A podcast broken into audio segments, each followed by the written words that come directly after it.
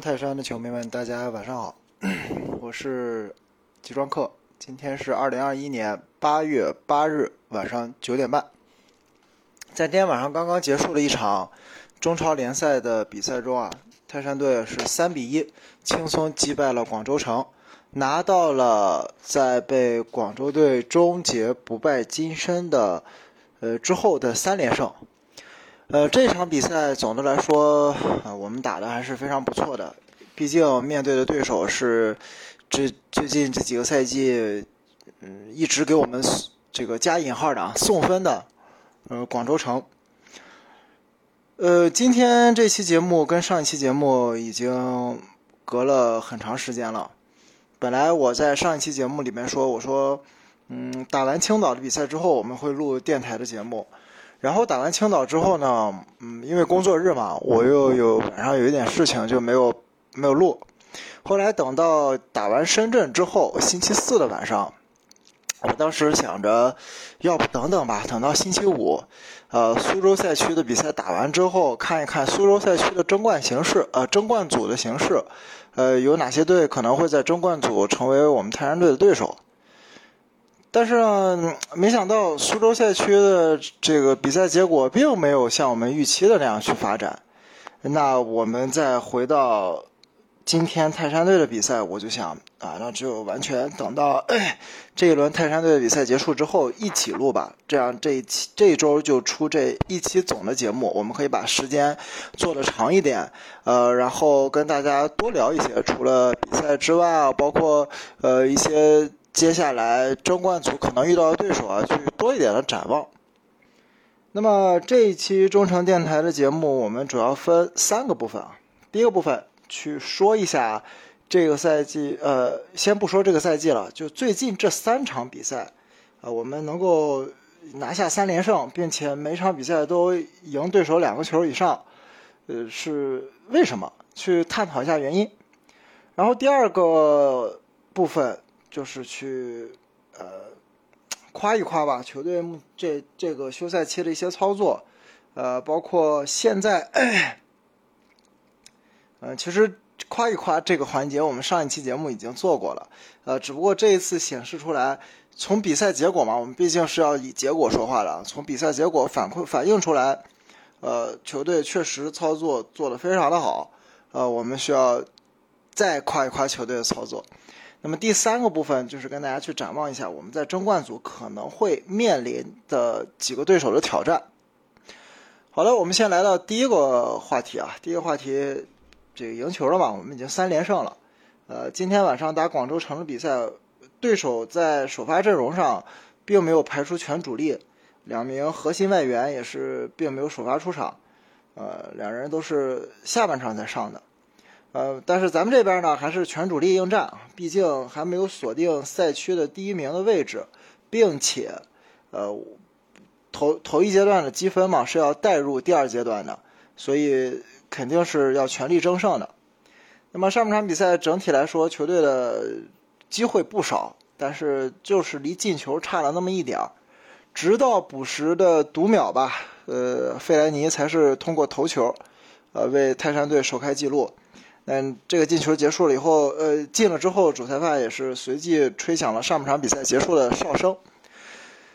下半场比赛之后，因为我们一球领先了，可能球队打的会更加放松一些，呃，在进攻上展现出来的一些套路啊，配合也比较丰富。直到我们再次通过定位球的机会，由这个外援中卫贾德松把比分扩大为二比零。随后，广州城是换上了他的两个核心外援啊，一个吉列尔梅，一个是迪亚哥。这两个前锋上来之后，明显广州城的进攻是有大幅度的改善，也给我们的后防线造成了比较大的威胁。呃，直到比赛临近结束的时候，广州城是通过一次非常漂亮的配合，打穿了我们的防线，呃，取得了一个进球。但是很快我们就还以颜色。呃，孙仲浩的助攻，助攻齐天宇是单刀破门，最终把比分锁定在三比一。这个比分其实大家都是很满意的，啊，无论是球迷还是包括球队赛后郝伟指导在发布会上说的，确实，呃，现在的 球队的状况和状态，包括球员自己的信心，还有在场上踢出来这些内容，都是我可以说最近几年来我们看泰山队看的最有希望的呃一个阶段。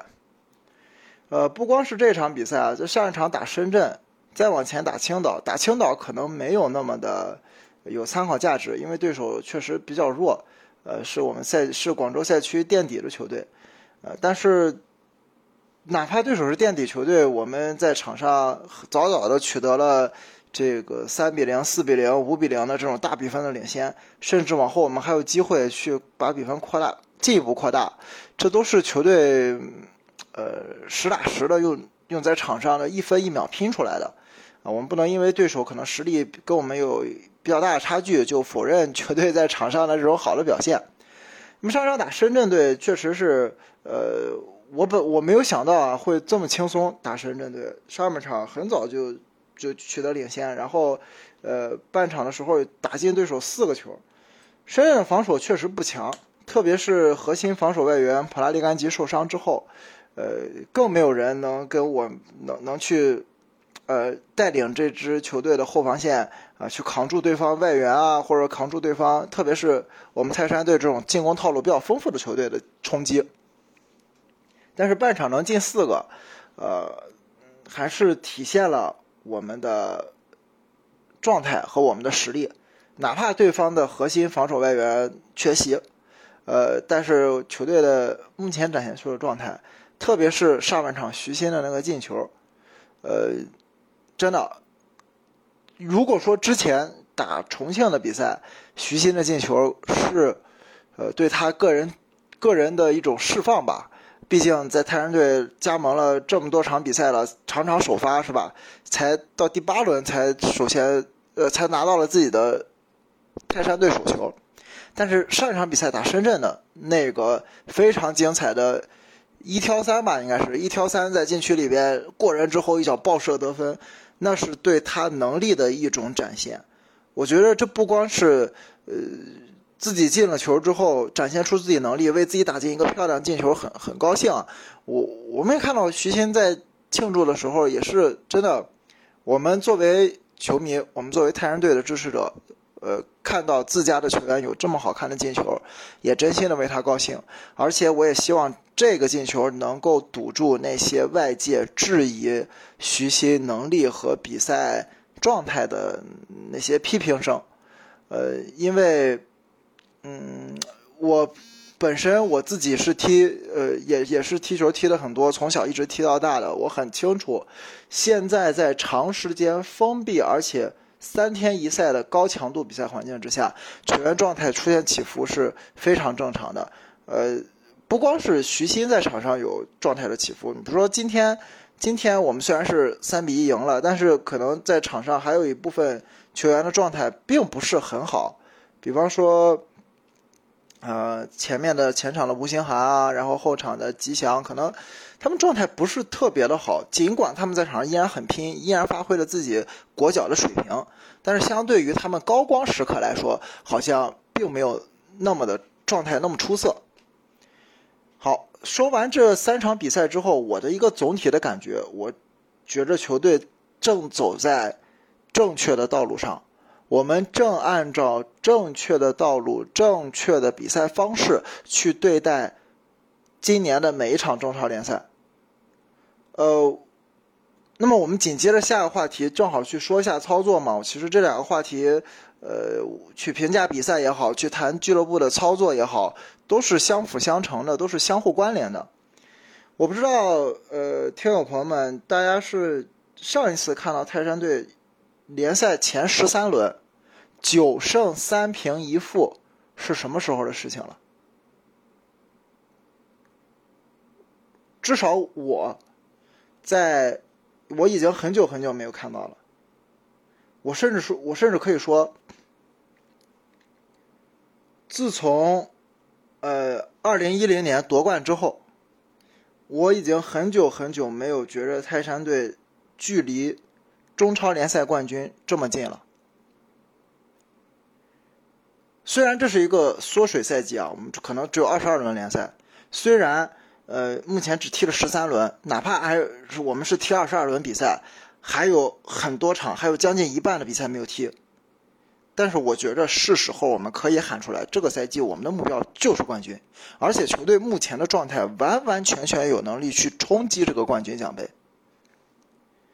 在开播，呃，在这个中诚电台开播的时候，在第一期啊，呃，第零期啊，在那个时候，呃，我当时就说，我说我我不会佛系，我对这个赛季，呃，球队的目标，我觉得如果不拿冠军就是失败的一个赛季，我们的目标肯定就是要趁。其他球队的大牌外援都走了，我们又有适当的补强之后，我们就去冲击这个冠军。那接下来，那自那次节目之后，球队表现也确实很好。除了惜败给广州队的那场比赛之外，剩下的比赛我们都赢了。呃，我我们还平了一场广州城。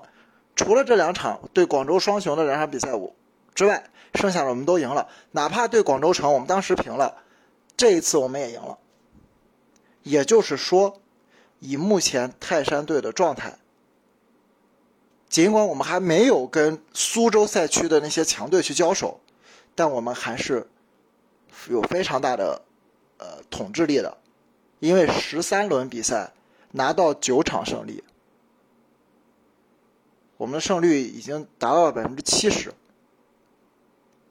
太久太久没有看到泰山队有这样的表现了。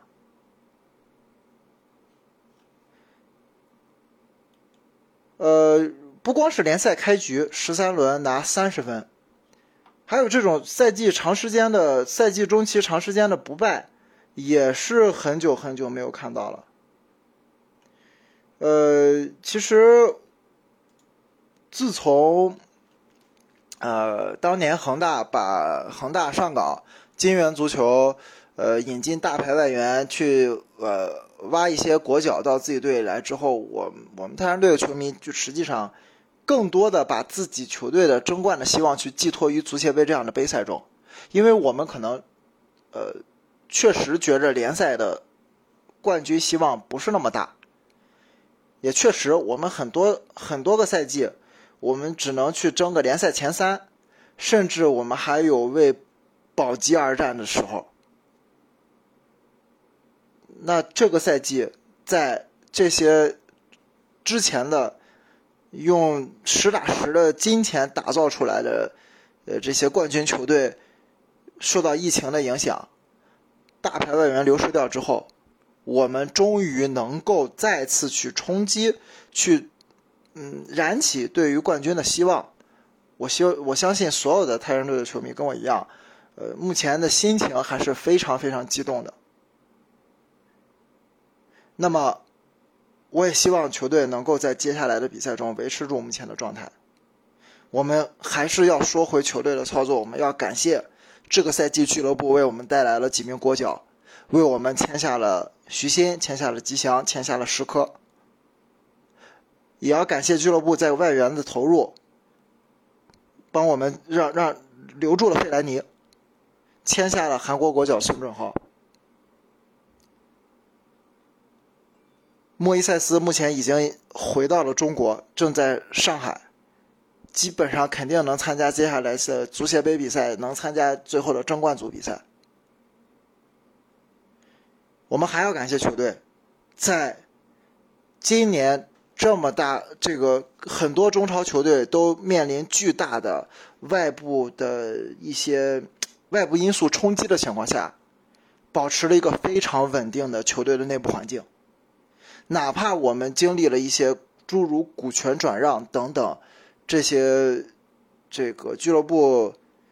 呃结构上面的调整，还有转型，但是我们目前是非常稳定的。我们有全中超最厚的板凳，我们有全中超目前顶级的外援配置，我们国内球员目前国脚的数量，从上一次四十强赛来说，我们是国脚第一大户。这些都要感谢俱乐部在整个，呃年初的休赛期和夏天的休赛期，为我们带来的这一切的，呃，这个成功的操作，并且最终反映在了球队的场上的表现，反映在了球队目前十三轮三十分高居中超榜首的这样一个积分榜的位次上。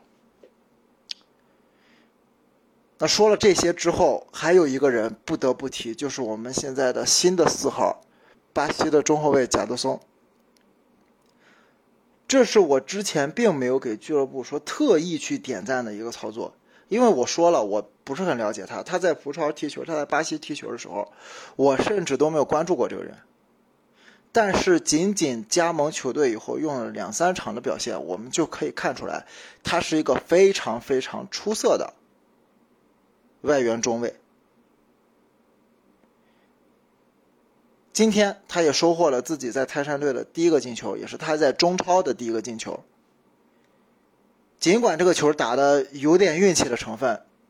当时我们可以看到贾德松根本都没有看球门，就是拿脚随便一撩，然后把球撩进去了。那我这是一个好的开始，那么一个好的开始是由好运带来的好的开始，希望这种好运能够继续，呃，给贾德松加持。让他成为像上一任他的这个巴西老乡吉尔那样，把这个四号球衣所代表的鲁能，呃，不是泰山泰山队的外援的这种四号外援的优良传统发扬发扬下去。呃，我记得这个四号最开始给我印象深刻的是我，呃，一零年的时候，当时呃十年之前吧，当时我们有一个。外援叫西切罗，是委内瑞拉的中后卫。他当时在球队好像就穿的是四号，然后也是随我们拿到了联赛的冠军。他是我看球以来泰山队第一个，呃，我觉得是有这个洲际以上球星级别的中后卫。呃，确实非常的稳，而且他的战斗精神也是非常的感染队友。我记得他至少有两次。是自己在跟对手去拼抢之后，把自己的眉骨都撞开了，然后下场下场之后赶紧去包扎，包扎完了之后去顶着一头的纱布去去继续抢头球，继续为球队的防守去做贡献，一直拼到比赛结束。我觉得这种战斗精神，可能这也是为我们的四号的外援去开了一个好头。那中间我们可能有一些其他的四号的外援。比方说，可能会被我们的球迷冠以“水货”的这种，呃，不太好听的绰号。那后面，我我们的四号变成麦克格文，麦克格文给我们绝杀带来了足协杯冠军。完，我们再往四号，后来来到吉尔，吉尔是巴西国脚，顶着巴西国脚中后卫的名头来到了泰山队，并且他的表现有目共睹，最后还成为了球队的队长。那现在我们的四号传到了贾德松的身上，我们现在终于有了一个靠谱的外援中后卫，能在后面去带领我们国内球员巩固好这条防线。我们可以看到，今天还有上一场对深圳队的比赛，贾德松他的正面防守能力是非常非常强的，他的这个正面防守能力，我觉得应该是呃不弱于吉尔。可能他比吉尔弱的一点就是他的速率，速率比吉尔刚来泰山队的时候是慢不少的。所以今天我们看到广州城特别两个外援上来之后就打的贾德松的身后，呃，还是打了几次非常有威胁的身后球，呃，贾德松的这个回追能力还是稍欠缺一点。但是无论如何，在当前的环境下，他已经是我们能找到的最优秀的外援中后卫了。那我也希望接下来的比赛，特别是到了争冠组的比赛，贾德松能成为泰山队去抗衡苏州赛区的强队的一个，嗯，怎么说呢？呃，抗抗衡苏州赛区强队的攻击手，还有他们的一些高空轰炸的，呃，我们的杀手锏吧。好，我们用了二十分钟说了一下泰山队的情况。呃，总的来说，我说完我自己是挺激动的，因为太久太久我们没有看到在联赛中有这么好的发挥，这么接近去争夺冠军了。呃，那么我们也要看一看争冠争冠组啊，我们可能的几个对手他们目前是什么样的情况？因为我们要争冠军嘛，必须要去击败呃接下来争冠组我们可能面对的那四支对手。那在苏州赛区目前。有两个同分排在第一的，一个是海港，一个上海海港，一个是长春亚泰。呃，上海海港其实这支球队在本赛季吧，它的阵容上还是有一定的损失的。呃，这个阿瑙托维奇离队，然后他们去签下的那个麦斯托洛维奇啊，一直没有出场，之前也是受伤，所以相当于他们是少两名外援在一直打这个赛季的中超。尽管他们从呃，河北签下了保利尼奥，但是无论就个人能力来说，还是就咖位来说，保利尼奥跟阿瑙托维奇还是差的，呃，不止一星半点儿。所以整体来说，海港的嗯实力是下降了，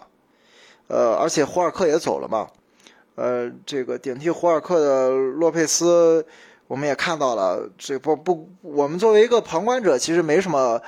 可去点评其他球队球员不好的地方，就我们光看海港球迷的吐槽啊，就看的 比较的清楚，就是很明显嘛，就一直在在在在吐槽这个洛佩斯总是浪费机会啊。那除了这个海港的一个外援的变化，他的国内球员实际上变化倒不是很大，呃，依然还是国脚大户之一嘛。呃，只是我的印象中，海港是一个靠外援打拼的球队。呃，目前这个赛季也的确如此，基本上所有的进攻都很依依赖于奥斯卡的组织、奥斯卡的这个调度。所以目前海港依然是苏州赛区最强的球队，嗯，我觉着没有之一。因为不光他们有奥斯卡这样的顶级外援，他们国内也有很多的国内球员，有很多的国脚。那我觉得第二回合就是在接下来的争冠组的比赛，呃，打好对海港的比赛是我们争冠的一个前提必要条件吧。呃，海港目前少赛我们两场，呃，少我们八分。虽然这个八分看上去差距很大，但是两场比赛如果他们都赢了，那我如果我们是这个场次是一样的话，可能就只差两分了。所以跟他们的比赛是绝对不容有失的。那么苏州赛区另一个二十二分的球队是长春亚泰。呃，长春亚泰这个球队，其其实他们国内球员除了谭龙啊，呃，除了谭龙，还有几个老将吧，后防线老将，呃，比如比如说蒋哲啊，然后饶伟辉，呃，惠家康这些老将啊，除了这些老将之外，好像，呃，这个国内球员剩下的我们知道的不是很多。但这支球队是这赛季的一个新的完全靠外援把成绩打上来的球队。他们前场的这几个巴西人非常的强，因为他们这几个巴西人都是已经在日韩联赛充分证明过自己的外援，他们来到中超可谓是即插即用，他们太熟悉亚洲的联赛，太熟悉亚洲联赛的节奏了。就拿他们那个九号如鸟尔来说，上个赛季我写了一个赛季的 K 联赛的比赛，我对他太了解了。他三十四岁的高龄，在 K 联赛一个赛季进二十多个球。其实我们看他这个人，他的技术水平也就是一个巴西普通中锋的水平，但是他的意识实在太好了，他永远能出现在就是最需要他的位置。你看他进的球，基本没有什么高难度的进球，都是靠自己出自己的意识、自己的跑位，出现在一个吃饼的位置，把对手送给他的，把队友送给他的妙传打到球门里就完事儿了。那另外两名外援，一个塞尔吉尼奥，一个埃里克。塞尔吉尼奥跟泰山队有过交手的，呃，这个在鹿岛鹿角的时候，也是跟泰山队在亚冠上碰过面的。还进过泰山队球的这么一个球员，大家应该对他有一点印象。然后埃里克嘛，也是在常年在日本联赛踢球的，在横滨水手，呃，属于横滨水手的核心外援吧。呃，那么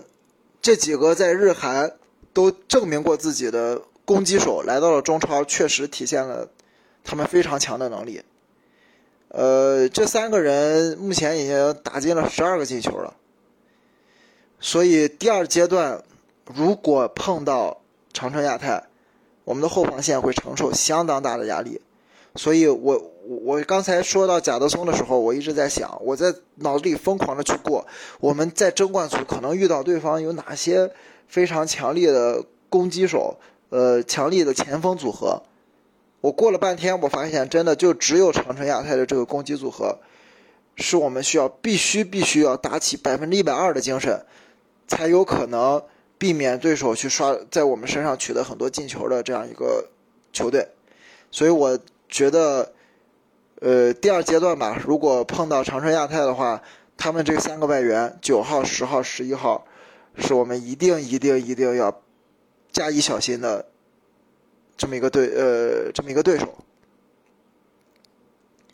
那说完排在前两名的球队，我觉得这两支球队大概率是肯定要进争冠组的。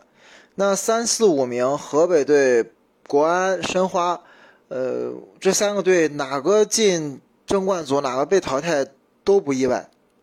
河北队不说了，严重的外部的困难，资金一直没有到位。呃，我们看到很多主力球员一直在微博上讨薪。呃，国安是没办法，核心外援回不来。呃，只有一个巴坎布可以用啊，只有一个巴坎布可以用，还弄了一个席尔瓦，现在还不知道这个席尔瓦是什么水平，但是。这个签下来的那个索萨临时顶替的那个索萨是真的不太行，呃，所以这个，呃，目前来看吧，呃，奥古斯托走了之后，国安的这个整体的能力还是球队的实力水平还是下降非常多的，所以他在呃这个苏州赛区的比赛里边表现的就比较一般，五胜三平三负。我觉着，对于国安球迷来说，肯定是不能接受的一个成绩吧。呃，只十一轮比赛只拿十八分，呃，这对于常年稳定在联赛前三名的国安队来说，呃，这个赛季确实比较困难。呃，那么申花主教练崔康熙刚刚因为战绩不佳辞职，目前这个球队是没有教练的状态，啊，肯定在接下来的这长达三个月的休赛期里啊。申花肯定会去找到一个合适的教练作为替代者，但是这个目前的疫情条件环境下，很可能找不到一个比崔康熙更大牌的教练。呃，大我我觉得大概率可能会是国内的教练。那么申花能不能去调整过来？呃，把这支平均首发年龄在三十多岁的三十一二岁的这个呃，就是加引号的老年队。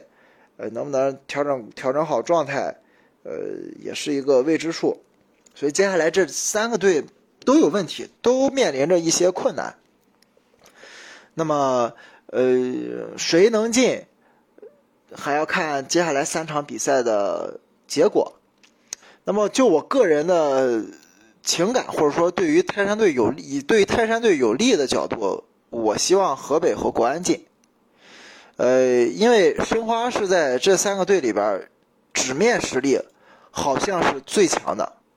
因为这个队国内球员虽然年纪都很大了啊，年纪都很大了，但毕竟都是国脚出身嘛。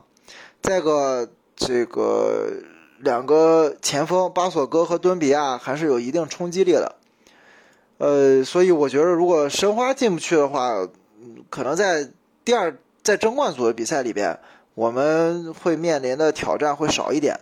那为什么希望国安进？那肯定所有的泰山队球迷肯定跟我是一个观点啊。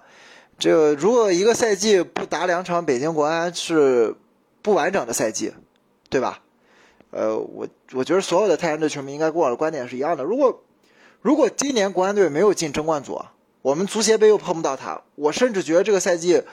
呃，是那个有有一点有失去了一点味道。对吧？这个我我觉得跟国安的比赛，是我一直认为啊，和国安的比赛，如果不是按照冠军数去定一个国家的国家德比的话，我一直觉得和泰山和国安的比赛肯定是中国的国家德比，我觉得是毫无争议的。呃，两个队的底蕴，两个队的球迷基数，而且两个队奉献出了经典比赛，呃，我觉得配得上中国的国家德比。而如果这场比赛这个赛季我们没有办法跟国安队去较量，去。呃，完成一个国家德比的较量的话，我觉得会非常遗憾。然后河北队，我希望他进，是因为这个咱泰山队的旧将嘛，呃，目前还跟球队有合同的莱昂纳多在河北队。我希望莱昂纳多能在河北队有所发挥，就像我之前在电台节目里说的那样，呃，他是很有能力的。我希望他能把自己的能力，呃，体现在中超的赛场上。希望他能早早收获自己在中超赛场上的第二个进球，哪怕他不代表泰山队。那当然，我不知道有没有回避条款啊？万一进了争冠组，跟河北队打的时候，莱昂纳多要有万一啊，有个什么回避条款，这对于泰山队，呃，进。去去赢球还是有一定好处的，对吧？啊，我们这一期已经说了三十分钟了啊，说了三十分钟了，但我觉得我我我说的还是很让我说自己说的很亢奋。一方面是球队目前的战绩确实挺好，二一个是呃哦，还有一点，还有一点，我觉得其实也也也也想跟大家去分享一下，就是关于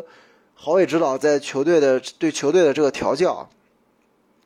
我甚至我想把郝指导对球队的调教单独开一期节目，单独开一期电台的节目，跟大家好好去聊一聊。呃，可能现在啊，这个赛季从郝伟接替球队留留任留任留在泰山队，并没有泰山队去选择把上赛季接替李霄鹏指导成为球队主教练的郝指导换掉，啊，让郝指导继续带队。从那一刻开始。对于郝伟指导的质疑声、批评声就从来没有停过。我个人觉得，这对于郝指导是一个很不公平的，呃，一件事儿。因为球队的表现嘛，呃，一方面表现的很好，而且哪怕还没有踢，你就去质疑球队的主教练，我觉得是一个很很没有意思的事情。如果我们踢的不好，我们在场上被对手压制，或者说我们在积分榜上没有排在前列，那你对于主教练的质疑是很正常的。我们大家都希望球队变得更好。现在球队处在面临的困难，我们去这个呃变相的去激励一下球队的管理层、球队的教练组是很正常的一个现象。但是我们现在十三场比赛拿了三十分，我还能看到对主教练的抨击。我我是觉得不可接受的。我我觉得一个正常的，一个热爱球队的球迷不会在我们排在榜首的时候去质疑教练。呃，其实往这么说的话又说远了，说开了可能又要说很长时间。那么鉴于时间关系，我会在呃后面的节目里单开一期对郝指导这个赛季的表，对于球队的改造的一个评述吧。嗯。也会去聊一聊，呃，可能一个主教练在球队里边会面临什么样的一些压力，特别是对于舆论的压力啊。通过通过我之前呃去做记者啊，然后呃在接搞媒体行业搞了这么多年的一些经验吧，跟大家去分享一下，交流交流。那好，那么我们这一期节目的三个部分说到这儿也就说完了。总的来说。呃，如果说我们在第零期节目里，我的表态觉着没有夺、没有争冠、没有夺冠就是一个失败的赛季，还是在预备节目里悄悄说，那现在我可以在正式的节目理直气壮的说出来，这个赛季我们泰山队的目标就是去争。中超联赛的冠军，如果有可能，我们足协杯的冠军也一起要拿下。我们说大了啊，说大了，我们能不能让球迷们重温双冠王的感觉？我们距离上一个双冠王已经过去了十多年了。我已经从一个义务阶义务教育阶段的中小学生，变成了一个。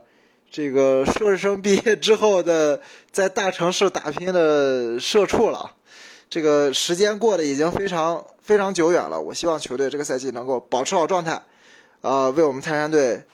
再次带来久违的联赛冠军。好的，我是吉装客，这一期中诚电台的节目就到这里了。我们下一期节目会在联赛第一阶段打完之后。我们最后一场比赛打完对沧州雄狮的比赛之后，上线呃下一期的电台节目，会对整个第一阶段泰山队的表现做一个完整的总结，然后到时候应该苏州赛区的比赛也会结束了，我们也就知道是哪四支球队会进入争冠组的比赛。啊，那到时候再跟大家详细去说一下争冠组对手的情况吧。好的，那今天的节目就到这里了。呃，希望大家新的一周一切顺利，也希望我们泰山队在下一场比赛中能够拿下沧州雄狮，以四连胜收官第一阶段。好的，各位晚安，拜拜。